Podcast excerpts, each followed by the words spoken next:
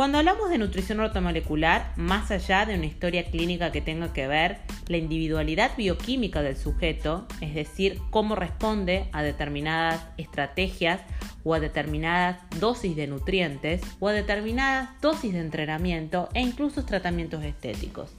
No todos los sujetos responden de la misma manera. Eso no solamente incluye a nuestros pacientes cuando tenemos que restaurar la salud perdida de manera terapéutica, sino también cuando tomamos medidas preventivas o con miras a optimizar o amplificar los resultados de los estímulos de entrenamiento.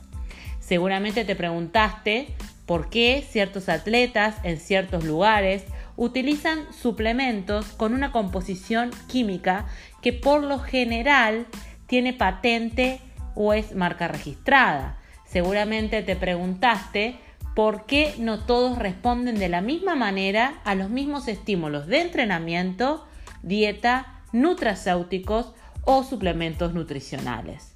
Esta respuesta la vas a encontrar en la triada de la nutrición ortomolecular o la medicina ortomolecular si queremos amplificar los recursos. Desde esta triada vamos a analizar la individualidad bioquímica que tiene que ver con lo nutrigenético y nutrigenómico, ciencias ómicas que se desarrollan con técnicas y instrumentos especiales. Esta variación intersujeto e incluso intrasujeto también la vas a conocer con la teoría de la disponibilidad aumentada para compensar posibles defectos en la unión de los cofactores en reacciones enzimáticas. Pensemos que toda función está regulada por enzimas y dentro de cada resultante bioquímica vamos a tener una cascada de intermediarios. Estas respuestas que no encontrás seguramente o que amplifican el abanico de respuestas posibles, también te las respondes con la teoría del trichet vitamínico de Bruce Ames, un, un, reconocido bioquímico, escritor de más de 500 trabajos científicos. Desde esta observación, esta bioquímica individualizada, esta disponibilidad aumentada y esta deficiencia de nutrientes y la megadosis de estos nutrientes para compensar e incluso la combinación sinérgica de principios activos que ojo, no son suplementos, los suplementos que estamos acostumbrados a escuchar o a usar dentro del ámbito de la nutrición deportiva. Lo que a mí personalmente me fascinó y me terminó de convencer dentro de la nutrición ortomolecular es que acercamos la nutrición a la farmacéutica, reencontrando los orígenes mismos de la nutrición, que es la bioquímica y no solamente el acto culinario transformador de alimentos. Lo que a mí me fascina de la nutrigenómica y la nutrigenética es que dejamos de atribuir a componentes volitivos, anímicos o de fe los resultados y los empezamos a explicar siempre en parte y con su sombra desde la bioquímica individual. Entonces, conociendo todo esto y a raíz de mis 20 años de trayecto en esta ciencia, te invito a ser parte del curso de terapéutica ortomolecular en deportes y estética.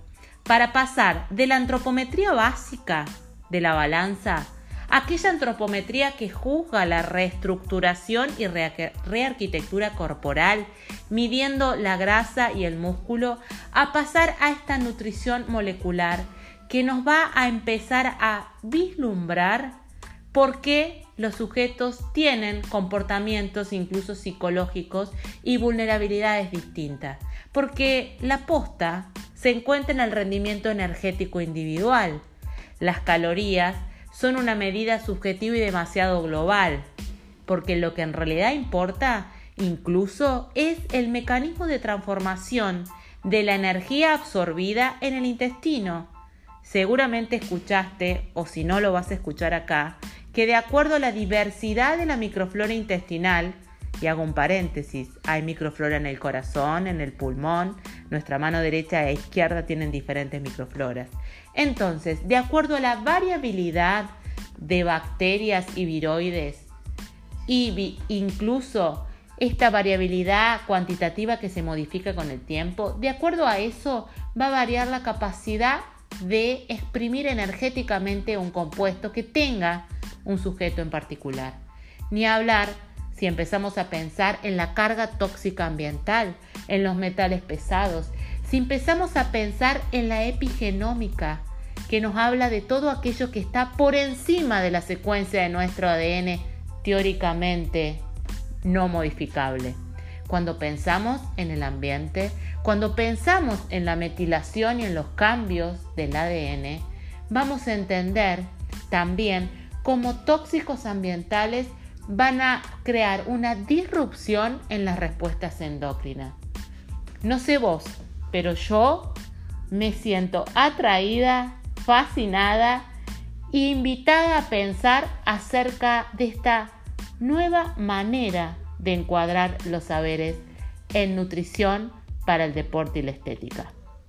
Para más, buscamos en arroba mariceloyero en Instagram o me escribís al 351 33 96 806 en WhatsApp o bien te dirigís a la plataforma GC Entrenamiento para inscribirte a este curso.